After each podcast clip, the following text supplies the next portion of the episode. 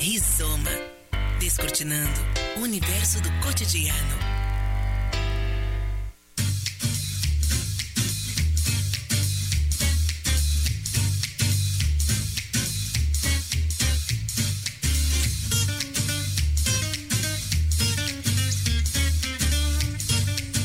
Muito bem, seja bem-vindo, bem-vinda. Estamos iniciando mais um rizoma temático aqui na Unisui FM.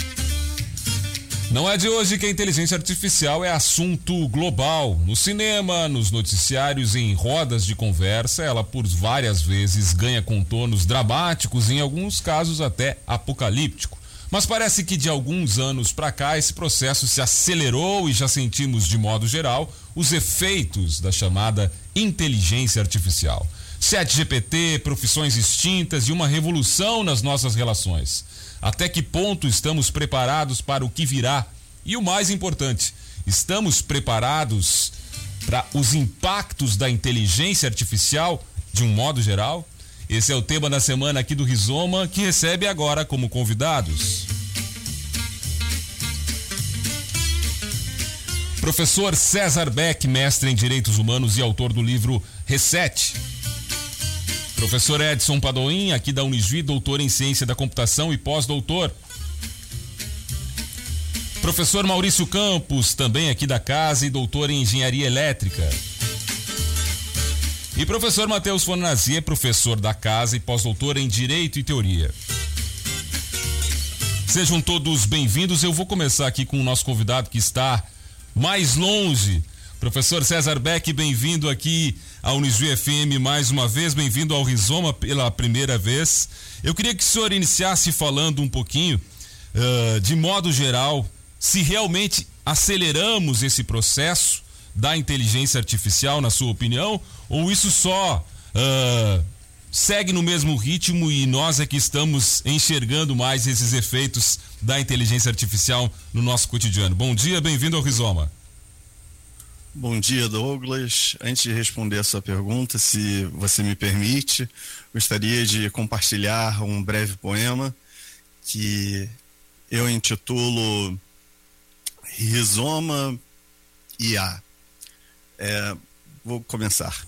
Com alegria, eu aceito o convite para conversar aqui no Rizoma Douglas é o âncora que nos convida nessa teia que se soma. Aos convidados, eu agradeço por compartilhar esse movimento e aos ouvintes e telespectadores peço que se entreguem a esse momento, que essa conversa seja um fio que nos leve por caminhos diversos e que cada palavra seja um rio que nos faça mais humanos e imersos.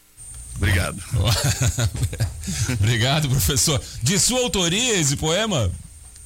Não, não é de minha autoria. É a pessoa que escreveu, na verdade, nem é um ser humano. E você já mencionou na sua entrada, eu utilizei o Chat GPT e o, como prompt, é, falando de forma didática, como é, simplesmente um campo que você preenche, eu pedi é, escreva um poema com os termos, aí eu coloquei entre aspas, Douglas, fecha aspas, coloquei convidados, abre, fecha aspas, rizoma, abre, fecha aspas, e aí eu coloquei use como base de inspiração dois autores, e aí eu citei, pedi para usar Robert Frost, um escritor, poeta inglês, e o outro, no caso, é o filósofo é, grego Heráclito de Éfaso, e ele gerou isso. em questão de 30 segundos ou menos. É. Muito dinâmico. Isso. Mas respondendo a sua pergunta e agora de forma bem sincera, eu agradeço muito o convite de estar aqui no, pela primeira vez no Rizoma. É, agradeço também a participação junto do, dos seletos convidados e também dos telespectadores e ouvintes. Respondendo a sua pergunta, eu acredito que não não estamos no momento de surpresa é, dos avanços de inteligência artificial. Suas implicações já existem há muitos anos, para não falar décadas. O primeiro setor que se utilizou muito disso foi justamente o setor bancário, e hoje em dia a gente até vê uma carência grande de gerentes, pessoas físicas gerentes, porque agora estão utilizando formas mais sofisticadas de inteligência artificial que dão ali na tela para a pessoa que, entre aspas, é o gerente, mas ele não tem muito mais poder, porque ele tem que obedecer o que o sistema interno do banco permite, a título de dar empréstimo, financiamento, etc. É, já é feita toda essa análise de riscos do perfil do seu cliente. Então, esse momento agora que nós estamos vendo diversas empresas, não só empresas, mas no caso do Chat GPT é uma fundação, é a Fundação OpenAI, foi fundada pelo Elon Musk, uma pessoa controversa, aí dona do SpaceX, dona da empresa Tesla e recentemente adquiriu o Twitter, mas enfim, ele não mais está na OpenAI e a OpenAI realmente, ao mesmo tempo, é deslumbrante, como acabei de apresentar como poesia, mas também pode ser um pouco assustador, como veremos ao longo desse debate. Certo, é um pouco assustador ou muito assustador. Professor Maurício, bem-vindo ao Rizoma mais uma vez. Eh, não sei se falamos diretamente, mas esse assunto já andou aqui pelos bastidores da rádio no GFM com a sua presença. Uh, esse esse medo que a gente tem aqui pelas extinções de profissões ou pelo, por, pelo um poema criado pela IA, né? Ele reflete, ele, ele, ele, se consolida mesmo, ele é. A gente tem que ter medo mesmo do que vem por aí, na sua opinião? Bom dia. Bom dia, Douglas. Bom dia a todos os ouvintes. Bom dia aos colegas. É um prazer estar aqui. Eu sou um entusiasta de todo esse processo. Eu, eu me criei e, e a, a, minha carreira toda está baseada em desenvolvimento tecnológico, né? Eu, eu acredito que que essa evolução é necessária. A gente vem, né, e está passando por uma fase fantástica, assim, do ponto de vista de é, do, do, que nós estamos vivenciando hoje, né? Inclusive tem, tem gente da minha área que diz que nós estamos vivenciando a nova descoberta da eletricidade. Assim, tal é a proporção da, da IA nesse momento em termos de importância, né?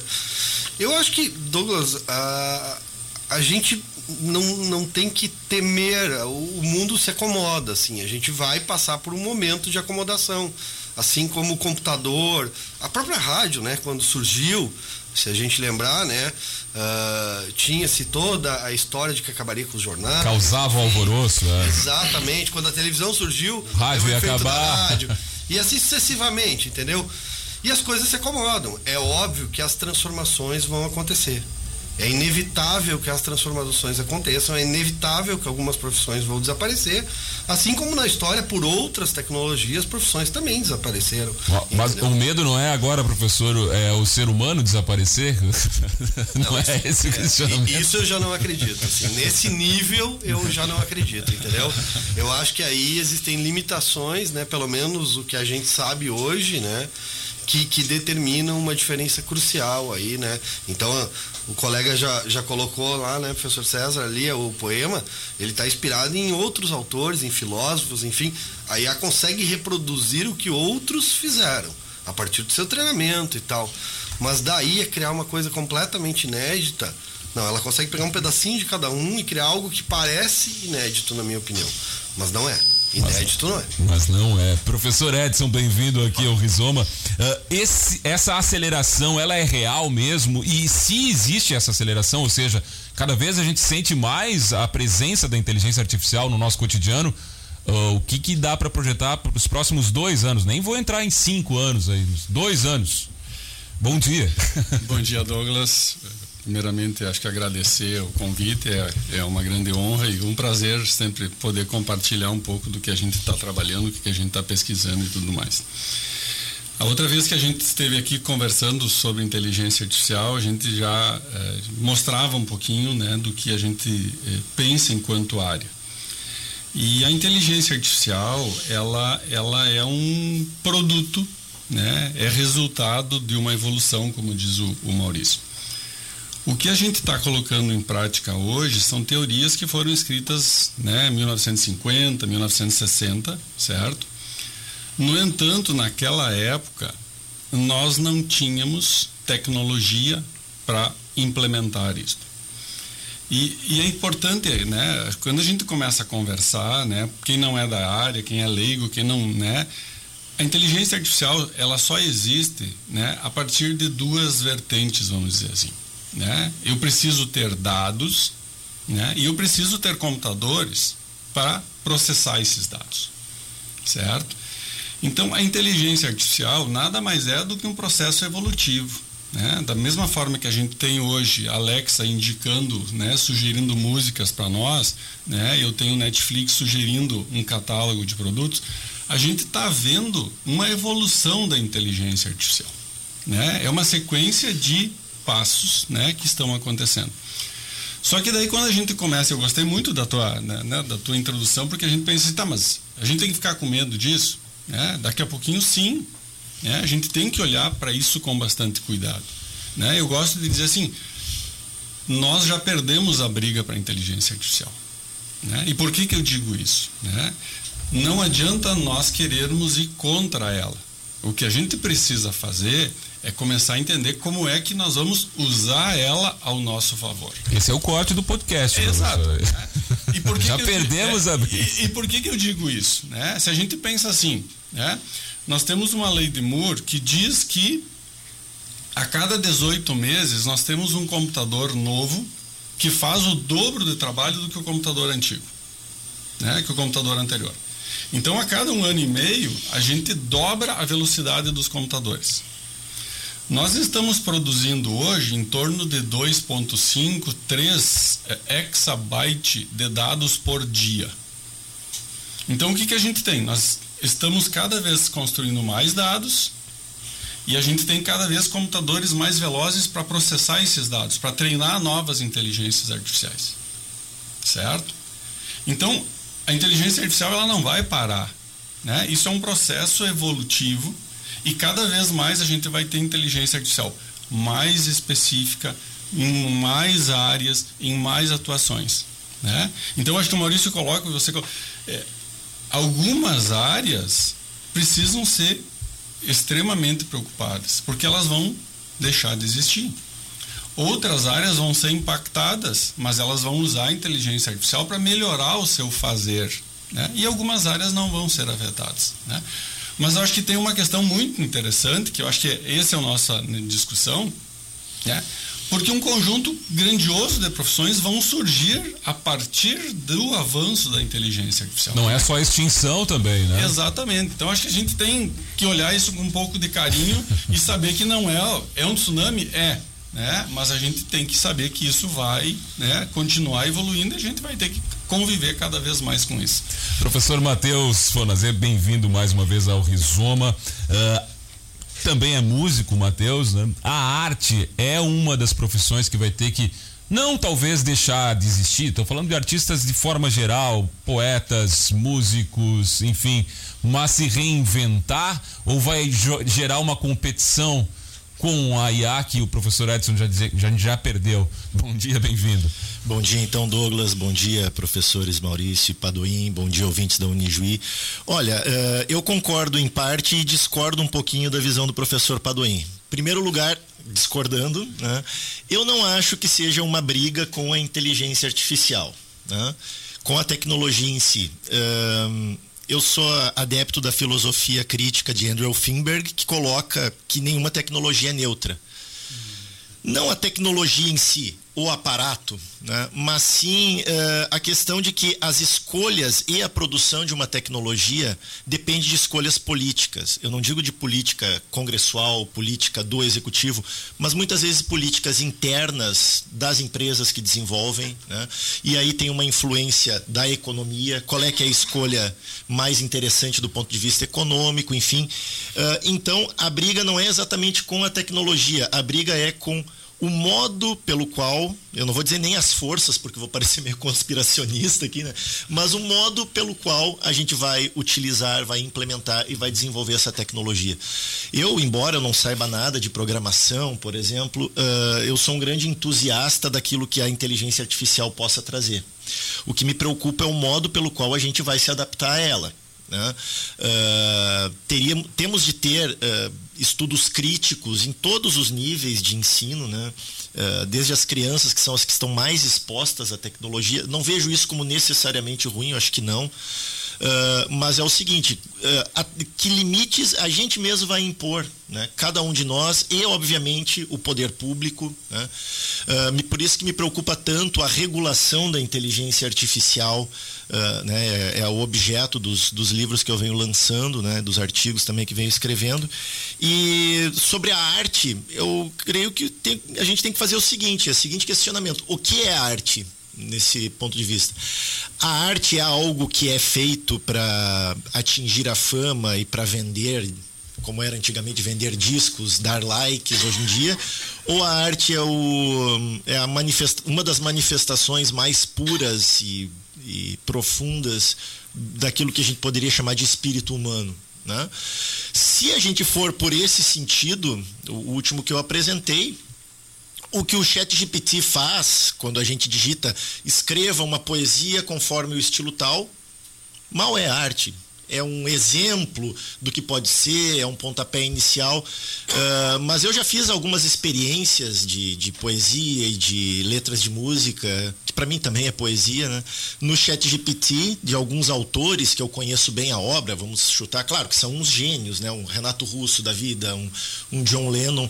E aquilo que o chat GPT faz hoje em dia é um mero arremedo, como o professor Maurício coloca, é aquilo que alguém já fez e ela está colecionando pedacinhos. Isso um dia vai superar o espírito humano? Acho difícil. Vai se aproximar muito por causa do aprendizado profundo e de outras tecnologias que vão aprendendo até mesmo a fazer leituras eh, que o nosso consciente não faz da comunicação para com o outro aí eu acho que vai se aproximar bastante, né? Pega na minha área, a advocacia, por exemplo, é, o, direito em geral, né? As instituições jurídicas, o nosso STF já está utilizando inteligência artificial para hum, para fazer, para auxiliar nos julgamentos de repercussão geral, que é uma coisa muito importante lá na nossa corte, eh, na nossa corte superior, né, suprema.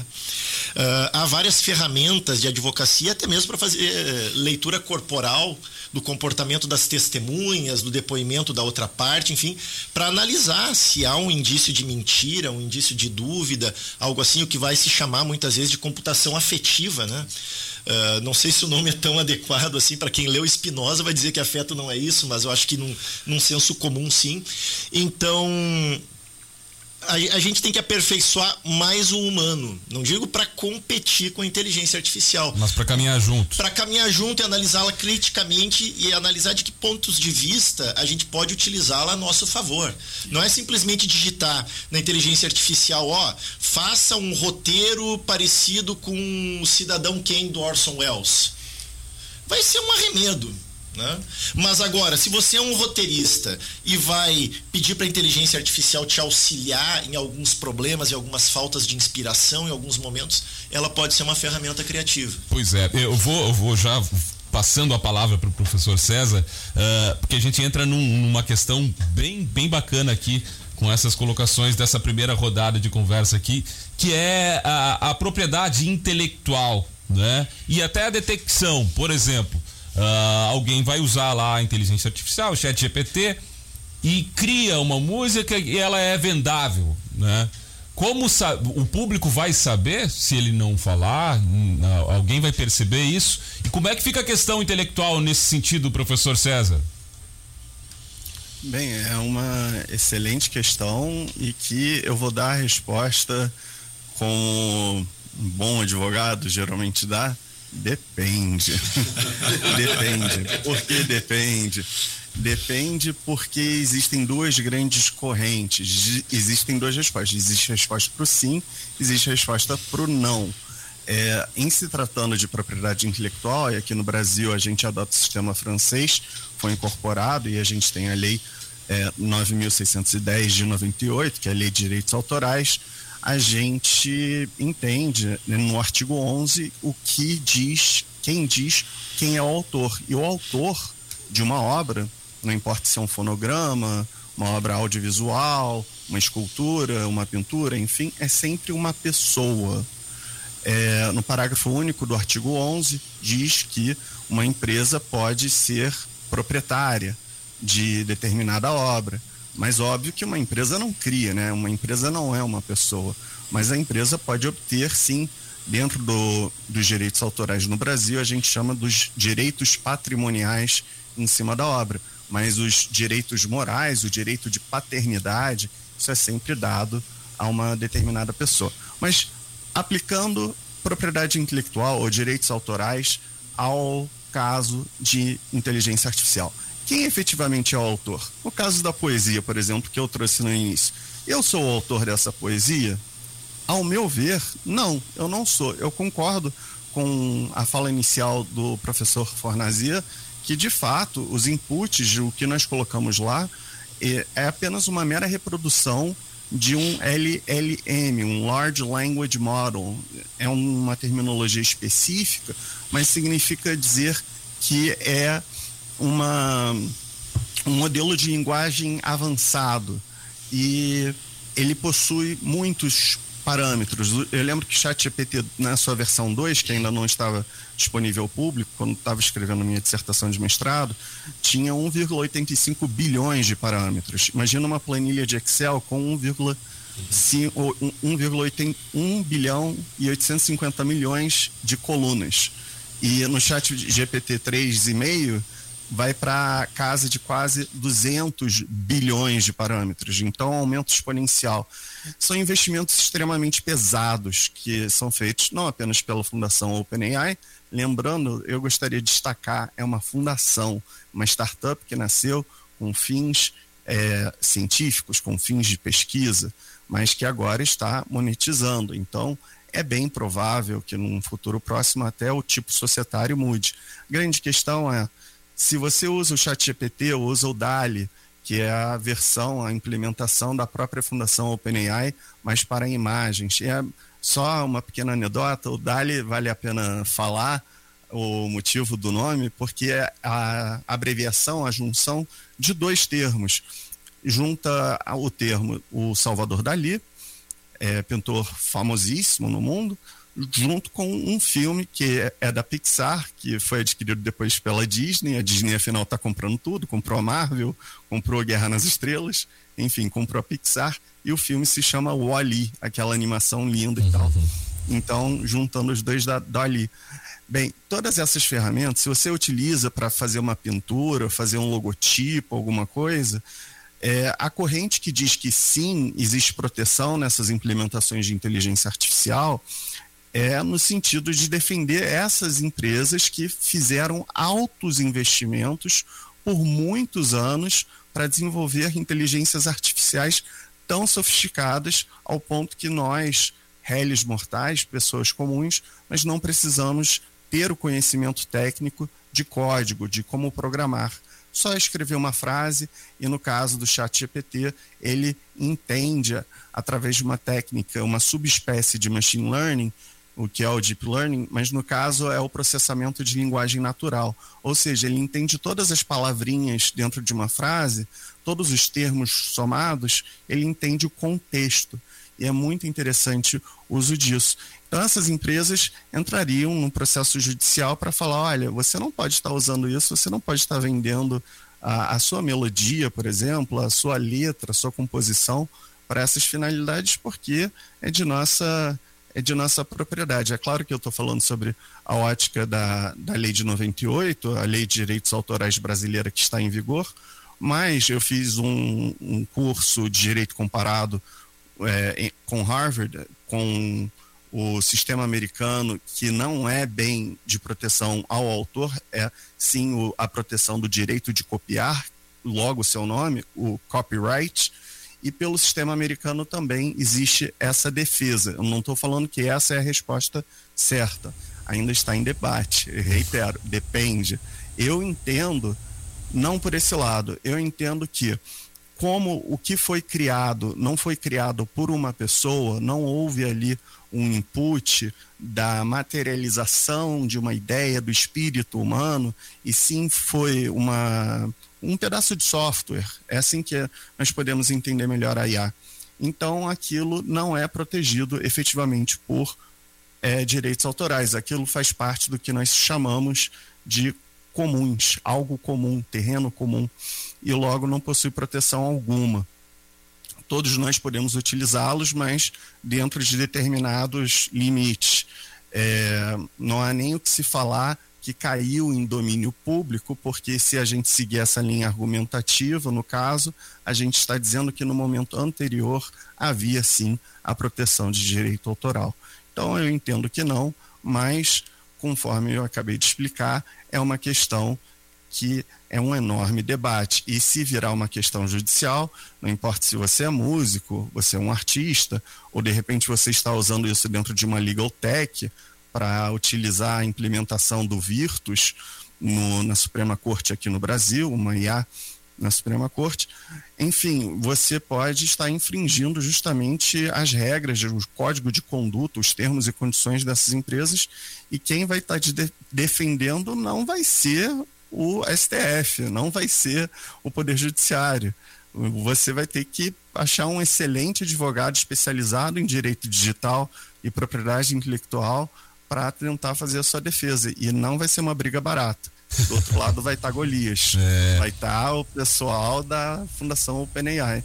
Então é um tema extremamente polêmico e eu tenho certeza absoluta que não apenas no Brasil, mas em outros estados soberanos, essa questão passará pelos tribunais. Também tenho certeza. Professor, como em outras questões da, que a gente já citou aqui, tudo vai depender de como se usa essa IA, né? Uh, aí que deve estar o nosso temor. Quem está por trás da criação dela e, e como já deve ter um plano também para utilizar essa inteligência artificial? Professor Maurício. Douglas, assim, como tudo, de novo, né, tentando resgatar a história, né, e a gente, é, quanto mais é, velho a gente vai ficando, mais a gente vai se dando conta da importância disso, né. Tudo tem temor, né? Sempre que a gente fala numa. Eu comentava ontem com meus alunos de cidades inteligentes, né? Quando a tecnologia nuclear. Tecnologia nuclear, se tu olhar por uma ótica, ela é um horror se tu olhar a nossa longevidade, a nossa vida hoje, se dá a partir da medicina nuclear. Então tu tem todo um lado super positivo. Então, um pouco do que o Fornazier já colocou também, né? Em algum momento, algum nível de regulação tu precisa ter nesse processo. Mas tem o, o próprio, e que deveria nortear nosso pensamento, a própria ética do ser humano que está ali por trás do, do processo. Claro. Aí é que tá o problema. Mas, de novo, assim, ó, e é para isso que tem um sistema legal, é para isso que tem todo esse processo que os, os, dois colegas aí, que são muito mais competentes que eu para falar, uh, uh, podem expor, né? Tu precisa ter. O, o, o, homem, ele historicamente vive a partir desse regramento. Mas, mas nessa linha, assim, ó, a IA pode ser muito efetiva. A gente tem trabalhado, por exemplo, em auxílio a respostas. É, um exemplo de uma dissertação e agora de uma tese de doutorado que está saindo aqui no Unigi com a gente aqui. É, é um trabalho de engenharia civil, onde tu não precisa mais tirar um testemunho de um pilar de concreto para fazer uma análise de, de resistência axial da, da, da, daquele pilar. Uhum. Tu consegue, a partir de um conjunto de dados e uma IA, chegar numa resposta que nesse momento o nosso erro está em torno de 2%. Então significa que ela é muito positiva, assim, os avanços tecnológicos que nós podemos conseguir a partir dela nas áreas, por exemplo, que vou falar especificamente das engenharias, né? É fantástico, é fantástico, assim, porque nós levaríamos muitos e muitos e muitos anos para conseguir estabelecer correlações que ela estabelece em segundos, né? Então, com um volume de dados maior, como o Paduim coloca, com tudo isso. Então, eu vejo isso, de novo, eu sou entusiasta nesse sentido.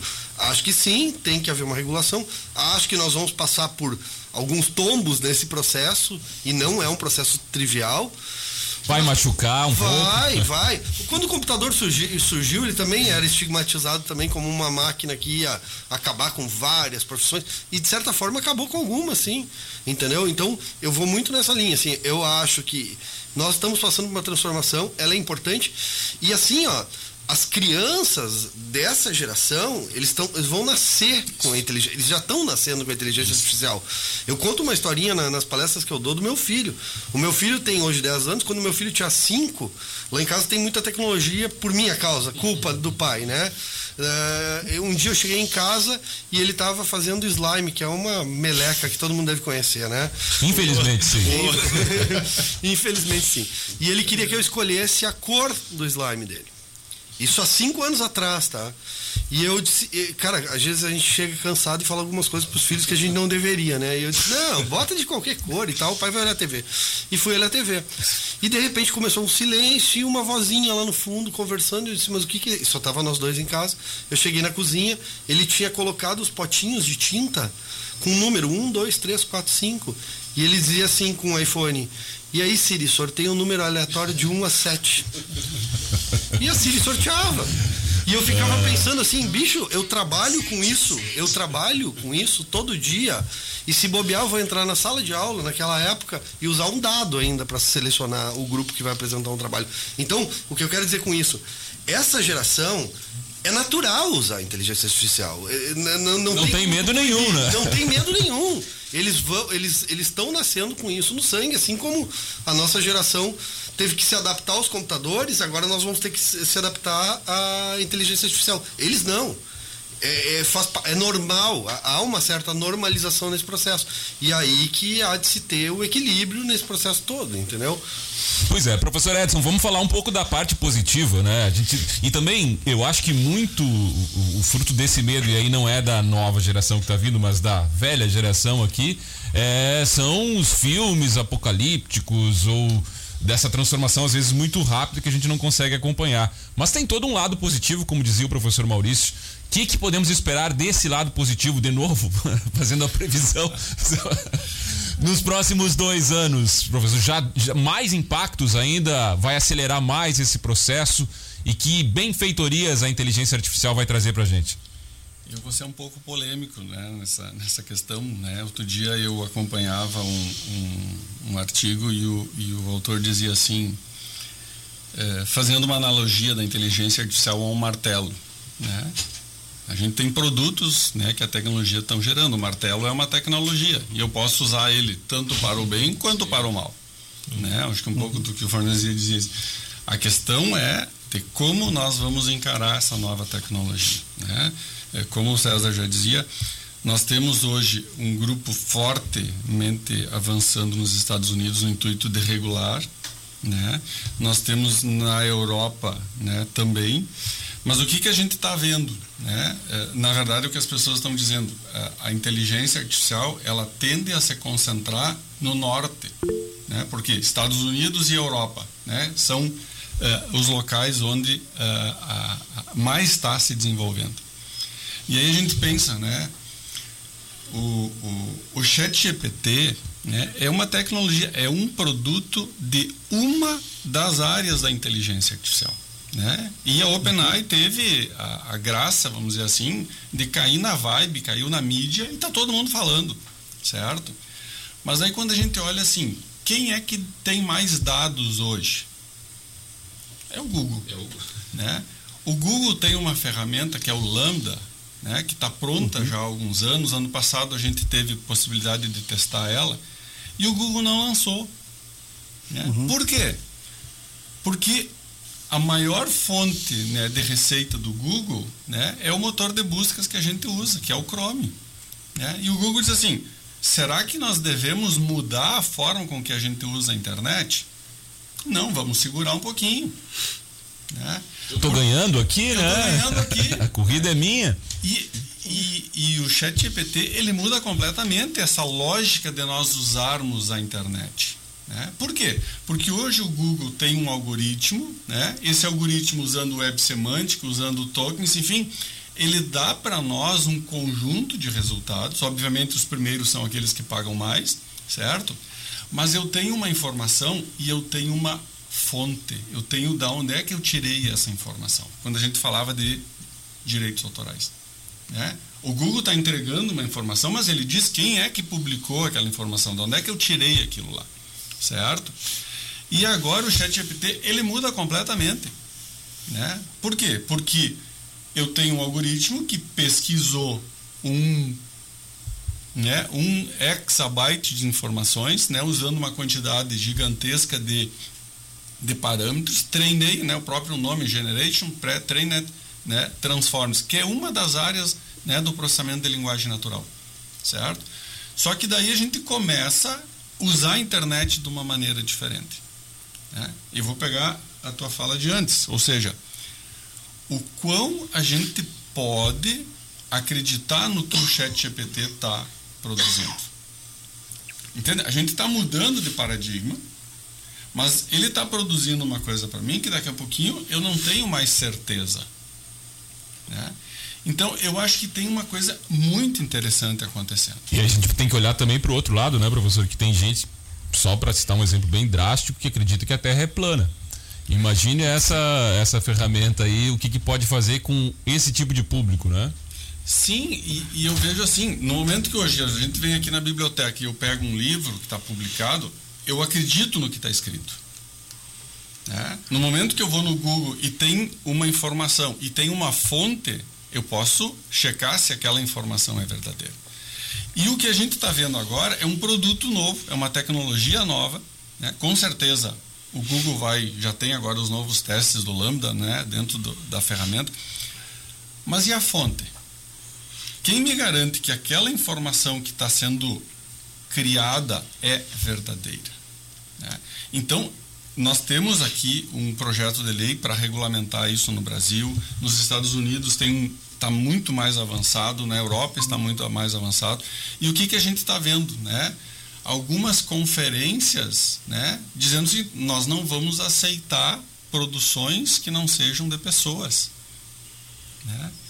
Então, quando a gente, né, eu sei que você quer saber de um nicho, mas eu acho que a gente não deve mais agora tentar restringir, a gente tem que pensar o todo. Porque o chat GPT ele vai produzir em todas as áreas. E da mesma forma que a gente está vendo agora que o processamento de linguagem natural avançou, daqui um pouquinho a gente vai ter avanços significativos no reconhecimento de padrões, no reconhecimento de imagens, nos carros autônomos. Então, quando a gente diz assim, a inteligência artificial, ela está evoluindo o que a gente vai começar a perceber no nosso dia a dia são avanços cada vez mais pontuais dentro de, de diferentes áreas. Né? E quando eu brincava que a gente já perdeu, é porque a gente está incorporando isso no nosso dia a dia. Né? Quando a gente pede para a Siri ou para Alexa fazer alguma coisa, eu estou usando isso, está fazendo parte do meu dia a dia. Então, não é uma questão de obrigar, é uma questão de nós entendermos o que está acontecendo.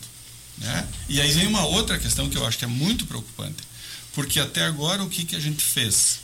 Nós produzimos informação, a gente está sempre entregando nossos dados, muitas vezes sem se preocupar o que vai ser feito com eles. E no momento que a gente está vendo as tecnologias impactarem na nossa vida, daqui a pouquinho a gente vai começar a pensar. Né? Será que eu tenho que disponibilizar minhas informações bancárias agora para os bancos todo mundo saber? É?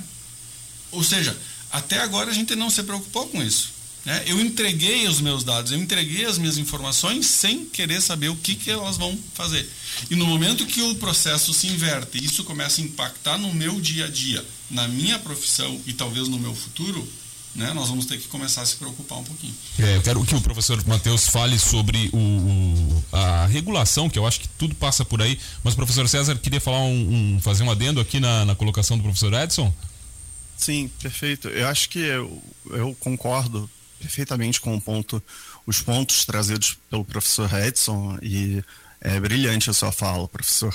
Eu realmente acredito que essas implementações está sim, sim, existe um hype enorme, uma onda, uma viralização, principalmente sobre o chat GPT, e é inegável o fato que essa plataforma, o chat GPT, conseguiu o marco inédito na história humana de em apenas cinco dias obter um milhão de usuários.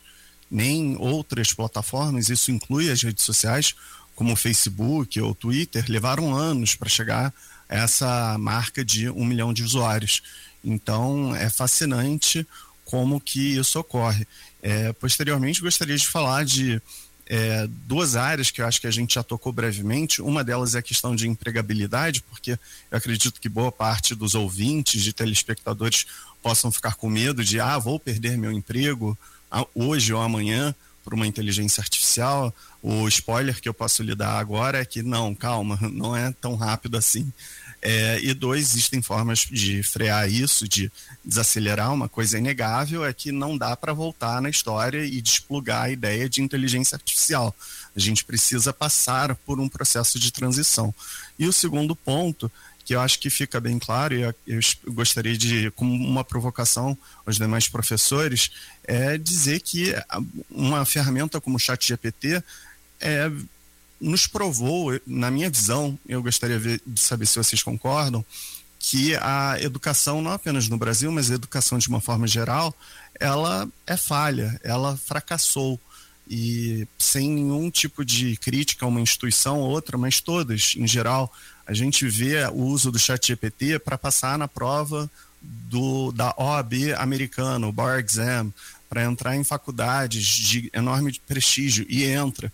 A forma que nós aplicamos provas, ah, tanto na graduação quanto na pós-graduação, nós perguntamos de acordo com um determinado texto. A gente não busca muito explorar é, o que, qual é o raciocínio, a lógica por trás para gerar o debate, para gerar uma opinião diferente nos alunos.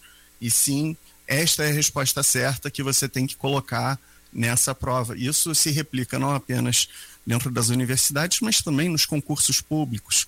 Então a gente precisa, do ponto de vista da educação, acredito, de ter que repensar a forma que a gente efetivamente não apenas dá aula, mas como que nós aplicamos as provas. Pois é, professor uh, Matheus, a gente falou muito aqui e tudo passa de novo por uma questão de regulação. Como é que o direito pode olhar e se adequar a esse cenário que também já está em transformação, né? Talvez seja essa a maior dificuldade, que é uh, rapidamente criar uma legislação que dê conta de todo esse processo. Tem como a gente esperar que isso aconteça? Uh, claro, vamos falar aqui em âmbito nacional, Uh, olha, Douglas, excelente pergunta, né? Porque assim o leigo, mesmo o leigo bem informado, né? E aqui leigo não é uma ofensa, é apenas eu sou extremamente leigo em ciências exatas e, e tecnologia, operar, como operar a tecnologia e desenvolvê-la, como os professores Maurício Padoim aqui fazem. Uh, mas assim, quando o leigo vê o direito, uh, imagina, ó, precisamos de uma lei para algo. Né? E não vou dizer que a lei não tem um papel importante, obviamente tem, mas a própria experiência mais recente nos demonstra que o direito uh, ele é uh, principalmente reativo. O problema ocorre, aí depois de tanto ocorrer aí o direito e aqui eu estou falando o direito e a política junto, porque a lei é fruto da política e não do direito. O direito resulta uh, na interpretação dessas leis, né? que já é outra coisa. Então, eh, esperar que apenas uma lei ou um conjunto de leis por si só vá resolver o problema é, não é suficiente. Né? Nós temos, o Brasil está votando projetos de lei, inclusive um movimentou hoje de manhã, né? ainda está no meio da, da burocracia legislativa brasileira. Uh, e como projeto de lei ele está alinhado à nossa Constituição, está alinhado à nossa Lei Geral de Proteção de Dados, está alinhado a muito daquilo que a própria Unesco nas suas recomendações elabora sobre inteligência artificial e outras tecnologias inteligentes análogas, né? Mas, assim, uh, os juristas, os estudiosos da teoria, como eu humildemente sou um, a, a gente vem desenvolvendo outras estratégias para além da lei e que envolvam a lei. Né? Por exemplo, a mais famosa delas talvez seja a chamada regulação by design. Ou seja, não é o poder judiciário lança uma lei e daí esperar que todo mundo simplesmente baixe a cabeça, diga amém para ela. Não, uh, aquilo que a lei diz tem de estar no próprio algoritmo. Né? Tem de ser impossível para o algoritmo desen, uh, dar respostas uh, diversas daquela. Não digo impossível fisicamente, logicamente, mas uh, de alguma forma fazer com que os programadores sejam cônscios de que não pode estar no algoritmo aquilo. Isso, gera, isso é uma resposta muito complexa, porque como é que a gente vai alinhar? Ó, aquilo que a tradição jurídica dos Estados Unidos, que é muito diferente da do Brasil, que é muito diferente da, da, da Coreia do Sul, por exemplo, o que, que, é o que deve estar e como obrigar, né? Então, assim, não é uma resposta suficiente por si só também, porque muito do que está sendo desenvolvido de inteligência artificial está sendo desenvolvido pela, pela iniciativa privada. Então, por que a gente não reconhecer que boa parte dos problemas é conhecido por aqueles que desenvolvem. Né? Então, fazer uma sinergia entre os desenvolvedores na esfera privada e os reguladores na esfera pública e, de alguma forma, criar instituições que criem uma retroalimentação entre ambos. Eh, a gente já tem tecnologia para isso, a gente não precisa de um carimbaço toda hora, nós já temos o NFT para reconhecer, ó, esse documento é seu e de ninguém mais, não precisa ser um documento no papel, mas na internet. Já está pagando milhões por personagens de jogo né, reconhecidos por NFT. Uh, então a gente tem tecnologia para estabelecer essa comunicação, acredito eu, não estou dizendo que é uma tarefa fácil, mas que venha criar essa sinergia entre desenvolvedores e reguladores na esfera pública, porque se por um lado a esfera privada ela é muito boa em detectar quais são os problemas, a esfera pública ela tem um respaldo, ela é, pelo menos no Brasil ainda é democrática, né? então o que acaba dando legitimidade. Uh, para que essa regulação não fique apenas dependendo do canetaço e do voto do Congresso, é algo que vai demorar, mas é necessário, né? mas que não fique apenas para iniciativa privada ter lampejos de boa fé e, e, querer desenvolver dentro do seu próprio algoritmo aquilo que é ético. Né? A gente já tem várias iniciativas importantes da Google, da Microsoft, os princípios Asilomar, que são da iniciativa privada querendo desenvolver uh, parâmetros éticos para a inteligência artificial. Até porque essa boa fé, né? E é, lá, lá, voltando lá atrás, é o, o, lobo, o homem é lobo do próprio homem, né? Ou o lobo cuidando do galinheiro? Óbvio.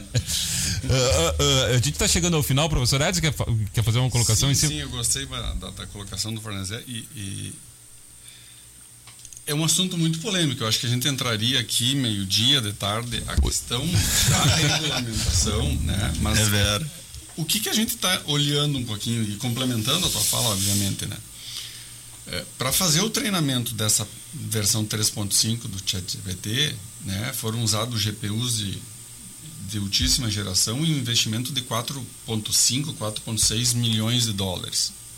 Isso. Então, quando a gente fica pensando assim, tá, eu quero regular ou eu quero ter uma inteligência artificial autônoma?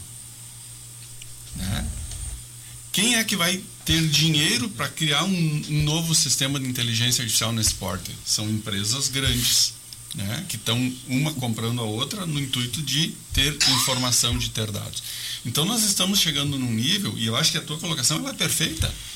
Eu quero regular, mas por um outro lado, eu sou uma empresa capitalista que eu comprei os dados para treinar uma inteligência artificial. Eu, eu, quero usar isso. Eu quero usar isso para monetizar. Né? Nós temos uma briga de forças muito grande. Né? Por quê? Né? Eu comprei os dados, eu tenho equipamento para tratar esses dados. Né? E agora vem a questão jurídica, né? dizer para mim que eu tenho que fazer só até aqui. Né? Nós vamos ter é, belos embates. É o mal contra o bem. a gente está chegando aqui ao final, eu tenho cinco minutinhos e eu vou fazer uma, uma mesma pergunta aqui para cada um rapidamente uh, fazer as suas colocações sobre esse assunto que, como disse o professor Edson, a gente poderia entrar dia adentro aí para falar. Mas uh, entre as profissões, aí mais de 80 que podem ser extintas, e eu vou me dirigir a esse público agora, que que nós, e o jornalismo está entre elas, tá? Os jornalistas já estão ali com a faca de novo no pescoço para ser. O que que a gente pode fazer para tentar se adaptar e usar a inteligência artificial a nosso favor uh, nesse futuro próximo? Professor César, começando com o senhor. É, primeiramente, só gostaria de responder que já existe em curso uma regulação no Brasil, existe o um marco legal da inteligência artificial, que já foi recebido pelo Senado, pelo Rodrigo Pacheco. A comissão foi feita, presidida pela professora Laura Schertel, e é, o ministro relator foi o ministro Vilas, Vilas Boas Cueva. É, e o documento apresentado é de 908 908 páginas e visa justamente aglutinar, juntar, substituir os projetos de lei 5.051 de 2029, 21 de 2020 e 872 de 2021.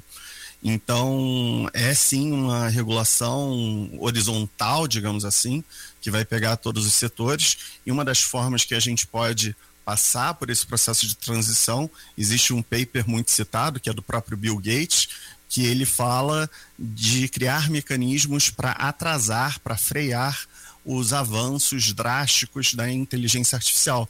E um deles seria o uso da tributação para essas empresas que fazem massificação de automação, massificação de implementações de inteligência artificial. Para quê? Para que determinados empregos de determinados setores não sumam da noite para o dia. A gente sabe que eventualmente isso pode ocorrer e sim, novas profissões ocorrerão. É, é pode parecer lúdico ou até ridículo eu mencionar aqui, mas já existe a ideia de gerentes de diferentes IAs, gerentes que é, observam ali o que, que as IAs estão fazendo dentro de um, um controle supervisionado humano. É, também existe também a, a profissão do CEO de metaverso, que use também implementação de inteligência artificial. É uma coisa assim, metaverso sequer existe efetivamente. Então, pode parecer realmente conversa de doido, mas nós veremos nos próximos anos outras carreiras. Mas respondendo efetivamente à sua pergunta, Douglas, que é extremamente bem-vinda, eu acredito no seguinte: é, a gente precisa ter um pouco de calma nesse exato momento, porque a gente ainda vai trabalhar o, essas diferentes implementações e, de fato, nós não temos 4,5 bilhões de dólares sobrando no bolso. Qual é a universidade nos Estados Unidos que efetivamente possui essa quantia? Eu te respondo: nenhuma. Yale não tem, nem Harvard possui, nem Princeton possuem. Então, como é que elas competem? Precisam daquele chamado VC, Venture Capital, precisam de fundos de investimento muito grandes para competir.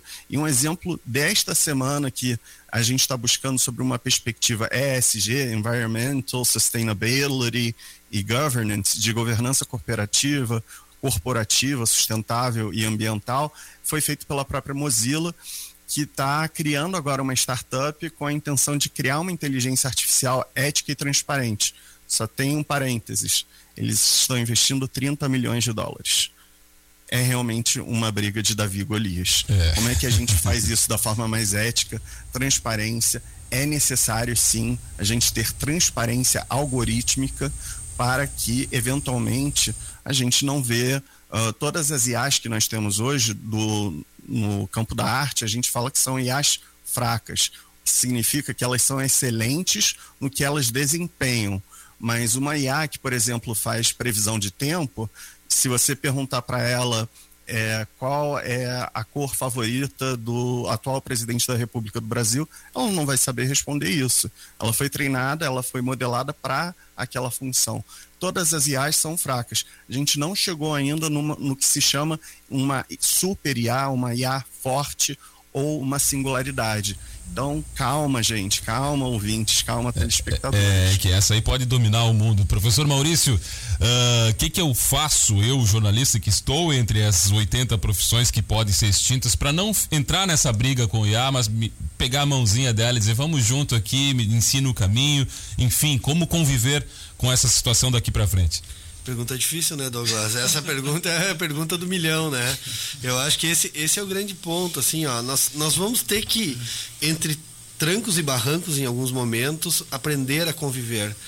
Eu tenho uma preocupação gigantesca nesse momento é com o acesso a isso políticas públicas de governo, porque senão nós vamos criar castas cada vez mais distintas. Nós estava falando aqui, o professor César muito bem coloca, Davi e Golias, mas nós temos aqui uh, situações sociais muito distintas, a pandemia escancarou isso, né? Uh, e daqui a pouco o acesso a um conjunto de crianças aí a plena, vamos dizer assim, enquanto outros sequer têm acesso à internet. Então, uh, para mim, o mais urgente nesse momento uh, e, e, se eu fosse um gestor público eu estaria desesperado nesse momento, é tentar trazer um mínimo de equidade nesse processo, e eu sei que isso é extremamente polêmico, né? Mas para mim isso é o ponto chave desse momento. O, o turbilhão vai acontecer. Em algum momento trancos e barrancos vão acontecer. Mas se nós não pensarmos, enquanto poder público, em tentar trazer um pouquinho de equidade nesse processo, aí sim nós teremos um, um, um, um, drama maior, eu vou dizer assim, em função desse analfabetismo uh, digital uh, exacerbado que pode acontecer. Que passa pelo, pelo próximo tema da semana, aqui já adiantando, que é desigualdade social. Mas isso é para outra semana. Professor Edson, uh, esse drama, como disse, como evitar esse drama e também manter a calma, como disse o professor César, porque ainda, ainda não estamos no grau do apocalipse. Eu vou complementar a fala do professor Maurício, né? Homo Deus, está escrito o que você falou aí, né? O livro acho que é, é, bem pontual nesse, nesse, nesse ponto, né? O Arari já sabia de tudo, né? é, eu acho que tem, tem muita coisa boa nesse, nesse mundo que vem aí. Né? O Fórum Econômico Mundial está dizendo agora que nós vamos ter 97 milhões de novas profissões sendo criadas a partir da inteligência artificial. Então, eu acho que a gente, nós precisamos começar a olhar um pouquinho diferente. Daqui a pouquinho, alguns anos atrás, quando a gente pensava qual a minha profissão, a gente olhava para um, um rol de opções. Né? Agora, a gente começa a ter novas profissões que estão surgindo, certo? Então, eu sempre gosto de dizer para os alunos, quando a gente né, vai nas escolas, o que existe hoje, né? daqui a pouquinho eu estou sonhando com essa profissão. Daqui cinco anos, como vai estar esta profissão? Né? Para essa moçada que está hoje no ensino médio, né, não adianta eu idealizar uma profissão, mas daqui cinco anos essa profissão vai ser completamente diferente. Né? E que profissões estão surgindo a partir das tecnologias que estão sendo desenvolvidas? Né? Eu vou pegar um exemplo bem, bem claro. Né? É, eu estou trabalhando num projeto de retinoplastia. Né? Nós temos, junto com o Hospital de Clínicas e a URIX, nós temos uma base de dados de 35 mil fotos da retina humana. Né? E a gente criou uma inteligência artificial. Né? Hoje a gente está conseguindo, para algumas análises, 85%, 87% de precisão no diagnóstico. Tá? tá, mas isso é baixo. Por quê? Porque a nossa base de dados ela é pequena. Tá? Mas isso vai substituir o profissional que trabalha? Não vai substituir. Né? O que aquele profissional daqui a pouquinho vai fazer? Ele vai ter um aparelho que a inteligência artificial vai ajudar no fazer do seu dia a dia. Eu vou ter uma inteligência artificial específica ajudando o profissional desta área. E que a máquina vai tomar uma, uma decisão muitíssimo maior do que a precisão humana. Porque a quantidade de fatores que a máquina consegue usar para tomar a decisão é muitíssimo maior do que nós humanos conseguimos fazer. Né? Então eu, eu, gosto sempre de dizer, nós vamos ter que começar a entender o que, que a inteligência artificial é capaz de fazer e como ela pode nos auxiliar. Eu não acho que a tua profissão vai deixar de existir. Muito pelo contrário, você vai usar a inteligência artificial para fazer o teu dia a dia, a tua profissão de uma forma melhor. Né? Eu, pelo menos, gosto de olhar por essa ótica. É essa ótica, professor Matheus, para finalizar aqui com aquela mensagem positiva, meio coach, assim, vamos para cima. É assim que, que, que eu seja um coach positivo, tá bom, vamos lá. bom, eu acho o seguinte: em primeiro lugar, uh, antes de morrerem as profissões, morrem as tarefas dentro de uma profissão. Tá? Então, assim, uh, tem muita coisa, por exemplo, que um advogado faz ainda hoje em dia que daqui cinco anos vai ser, ou até menos, vai ser substituído por algoritmos. Mas um advogado inteiro pode ser substituído por um algoritmo? Né? Um jornalista inteiro, um professor inteiro pode ser substituído por um algoritmo? Eu acho que a gente viu na pandemia, por exemplo, um desenvolvimento muito rápido de vacinas também por causa do uso de inteligência artificial. Por isso que veio num tempo tão curto, demoraria muito mais tempo. Né? Uh, porque ela realiza tarefas que seriam muito lentas sendo feitas pelo ser humano. Mas teve que ter vários seres humanos lá desenvolvendo a vacina. Então, assim, eu diria para aquele que está meio desesperado ouvindo tanta informação, e isso não é nem a ponta do iceberg, é que analise a sua profissão, ou a que será a sua futura profissão, e tente observar quais são as tarefas que a inteligência artificial pode substituir. E foque-se nas outras. E já dá para dar de antemão que, em primeiro lugar, é a resiliência, ou seja, você ter essa autocrítica para dizer, olha, eu vou ter que melhorar aqui, esquecer esses pontos de vista aqui. E em segundo lugar, valorizar aquilo que só o humano pode fazer, pelo menos ainda. né? As relações afetuosas, é, e eu digo ter afeto pela outra pessoa no sentido de ter empatia, colocar-se no lugar da outra no momento da comunicação. Eu sou ainda lumaniano e na sociedade tudo é comunicação né? em vários graus, em vários sentidos. Então, saber comunicar-se, desenvolver-se essas capacidades de comunicação, de empatia para com o outro é algo que a máquina, eu acho que vai demorar um pouco para fazer ainda no grau que o humano faz. É isso aí. Professor César, muitíssimo rápido porque estouramos completamente o tempo aqui. Perfeito. Não, só complementando a fala do professor Fornazia, é, nos Estados Unidos, caso os telespectadores e ouvintes queiram ver, só dá um Google, tá no G1, empresa que criou o primeiro robô, advogado robô do mundo, é processada em ação coletiva. A empresa é a Do Not Pay. Então esses entraves certamente ocorrerão. Se você gostaria de saber a minha grande aposta, quem será a primeira profissão, as primeiras pessoas a serem substituídas. É, bem, espero que não sejam os advogados e professores mas, e jornalistas, mas eu creio que serão os programadores. A boa parte dos programadores serão substituídos justamente porque já trabalham com código. A inteligência artificial poderá fazer isso de forma bem mais rápida e exponencial. Então, eu acho que o primeiro segmento serão eles. Não todos, mas a grande maioria sim. É, mas sempre haverá um ser humano, um programador para gerenciar tudo isso. E só a nata ficará, infelizmente. Mas é isso. Eu concordo também com o professor que disse anteriormente que nós precisamos pensar sobre acesso. Nós vivemos num país com tamanhas desigualdades socioeconômicas em que pessoas sequer têm acesso à internet como é que nós e, e, que as pessoas que têm acesso à internet, nós vivemos a bolha de desinformação e fake news. As pessoas não estão acostumadas a dar um simples fazer o dar o Google, de não acessar a internet e verificar a fonte. É, é tão fácil, porque que ficam presas a mensagens no Telegram ou no WhatsApp. Então a gente precisa sim com, do ponto de vista cultural e não é algo de curto prazo, mas a gente precisa começar a ter esse costume de alfabetização digital. E por fim, agradeço aqui o tempo. Eu acho que o debate foi excelente e muito obrigado. Depois em off eu gostaria de obter o contato dos demais convidados. Com absoluta certeza. Professor César Beck, meu agradecimento primeiro ao senhor, mestre em Direitos Humanos e autor do livro Reset, aqui nosso convidado, também professor Edson Paduim, professor da Unijuí, doutor em Ciência da Computação e pós-doutor, professor Maurício Campos, professor da Unijuí, doutor em Engenharia Elétrica e o professor Matheus Fornazê, professor aqui da Unijuí e também pós-doutor em Direito e teoria. Muito obrigado a todos que acompanharam o rizoma temático dessa semana. Como eu disse, semana que vem já, já disse o tema aqui: desigualdade social. É por onde percorreremos o caminho do debate no rizoma temático que fica por aqui.